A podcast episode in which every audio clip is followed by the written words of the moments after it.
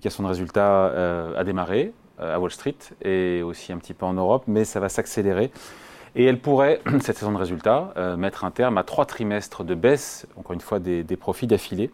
Peut-être. Bonjour Laurence. Bonjour David. Laurence Lafont, rédacteur en chef de la lettre d'investissement. Propos utiles en ces temps agités avec ce risque d'embrasement au Proche-Orient, voir possiblement les bénéfices au troisième trimestre, à la fois en Europe et aux États-Unis, passer dans le vert, ce serait quand même bienvenu. Et ça te donnerait un soutien au marché. Oui, ce serait bien. Euh, alors, on attend autour de zéro, hein, pour être euh, tout à fait honnête. Oui, mais on vient Par rapport au trimestre qui était négatif, les trois, derniers, trois ou quatre derniers trimestres négatifs, c'est sûr que c'est un changement.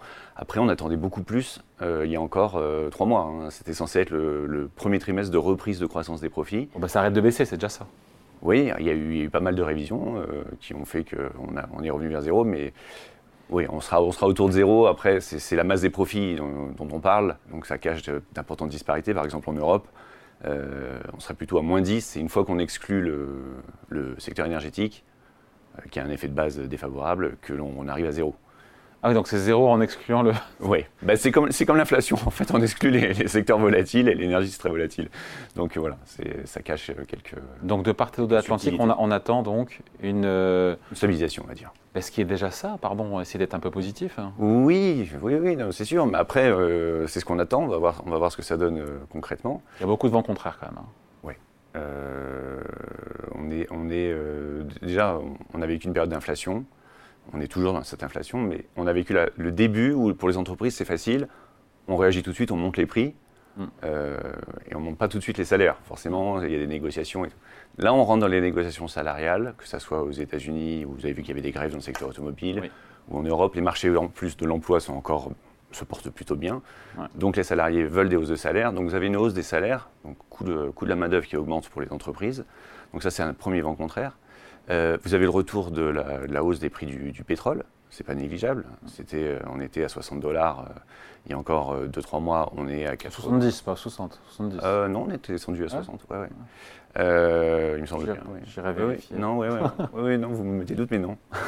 on ira vérifier. Et donc voilà, hausse des prix de l'énergie, et puis surtout, les taux d'intérêt donc, ont encore progressé. Vous savez qu'il y a toujours un décalage entre l'impact réel sur l'économie et le moment où on augmente les taux. Donc il y a encore, même si les, banques centrales ont cessé, euh, enfin semblent vouloir cesser de monter les taux, vous avez encore cet effet qui se diffuse dans l'économie. Et le coût de financement euh, pour les entreprises est en train de se durcir fortement. Si vous prenez par exemple le Russell 3000, qui est l'indice le plus large aux États-Unis, hum donc ça inclut les grandes caps, mais tout le marché, la profondeur du marché américain, les petites sociétés. Vous avez une société sur quatre quasiment qui a aujourd'hui des frais financiers supérieurs à ses cash flows. C'est problématique. C'est problématique. La dernière fois que c'est arrivé, même c'était moins, on était sur des niveaux moins, moins tendus, c'était en 2001 lors de la récession. Ah, ça nous rappelle post, des, post souvenirs, ça. Donc euh, coût de financement, euh, coût de l'énergie, coût de la main d'œuvre, et dans le même temps, c'est de moins en moins facile d'augmenter les prix donc, je vois venir, vous avez un doute, enfin, il y a un doute possible sur les marges de l'entreprise. C'est ça, c'est ça. Euh, sur ce trimestre-là Sur ce trimestre et sur les perspectives même du prochain. Le prochain, on, était, on, voulait, enfin, les analystes espéraient une hausse de plus de 10% euh, des, profits. Euh, par rapport au contexte, ça, paraît quand même assez étonnant. Il y a, d'ailleurs, je pense qu'ils ont eux-mêmes des doutes quand vous regardez l'évolution des, des, des recommandations d'analystes on a aujourd'hui, depuis euh, un mois, on va dire deux tiers de, dégradation et non pas de, relèvement de recommandations. Pas mal de baisse d'objectifs aussi de, cours. Euh, donc il y a un travail qui se fait et j'ai l'impression qu'on est en train de réviser à la baisse les perspectives. Donc là, est-ce que les entreprises vont confirmer que les perspectives sont moindres? Pour l'instant, ça me semble plutôt parti pour. Il y a eu des, il y a eu des gros, euh, des gros avertissements. Jusqu'à présent, il n'y a que des bonnes surprises. En, ah bah, euh, laquelle en moyenne, non mais en moyenne, on dit que. Il y a eu peu de publications encore. C'est vrai, mais sur les premières. Donc américaine, ok. Donc américaine, c'était bon. Mais enfin, si vous prenez LVMH, qui est quand même oui. le fleuron français, voire européen, euh, c'est une action qui avait déjà perdu 20%. ils publient, ils déçoivent et ils prennent une sanction de 6%. sur une grosse capi, c'était même la première capi européenne il y a encore peu de temps. c'est pas rien. c'est pas rien. Et je pense qu'aujourd'hui, aucune entreprise peut se dire je vais aller euh, dévoiler euh, ma, performance trimestrielle, la fleur au fusil. La communication financière, là, est, importante. Euh, on a vu beaucoup, beaucoup d'accidents. On, a vu, on, les a évoqués hier, on a l'accident Alstom notamment, LVMH, qui n'est pas non plus un accident, mais en tout cas qui est assez révélateur de la tension. une, sanction, une sanction forte. Et, on pourra en avoir d'autres, c'est ça votre crainte, quelque part sur oui, ce trimestre là c'est qu'on ait un, une déception sur un gros, gros, gros. Bah, à partir du moment par exemple. quelqu'un comme LVMH peut être sous le consensus et être sanctionné en bourse, ça fait deux éléments qui peuvent être même, parce qu'on peut décevoir, ne pas être sanctionné, les analystes se disent non, mais c'est un... Là, il y a eu sanction, je pense que personne n'est à l'abri. Euh, lorsque vous regardez, euh, alors c'est sûr, les moyennes caps et les petites caps, elles ont été massacrées déjà. Donc on ne le voit pas quand on regarde le CAC 40 ou les grands indices, mais euh, il y a énormément de, de, baisses, de fortes baisses. Il y a eu EuroAPI, vous ne l'avez pas cité dans, les, fortes déceptions récentes, qui a pris moins 60 en une séance. il y a eu Voltalia.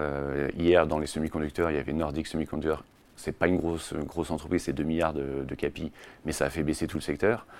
Euh, je pense que personne n'est à l'abri, aucun secteur n'est à l'abri déjà.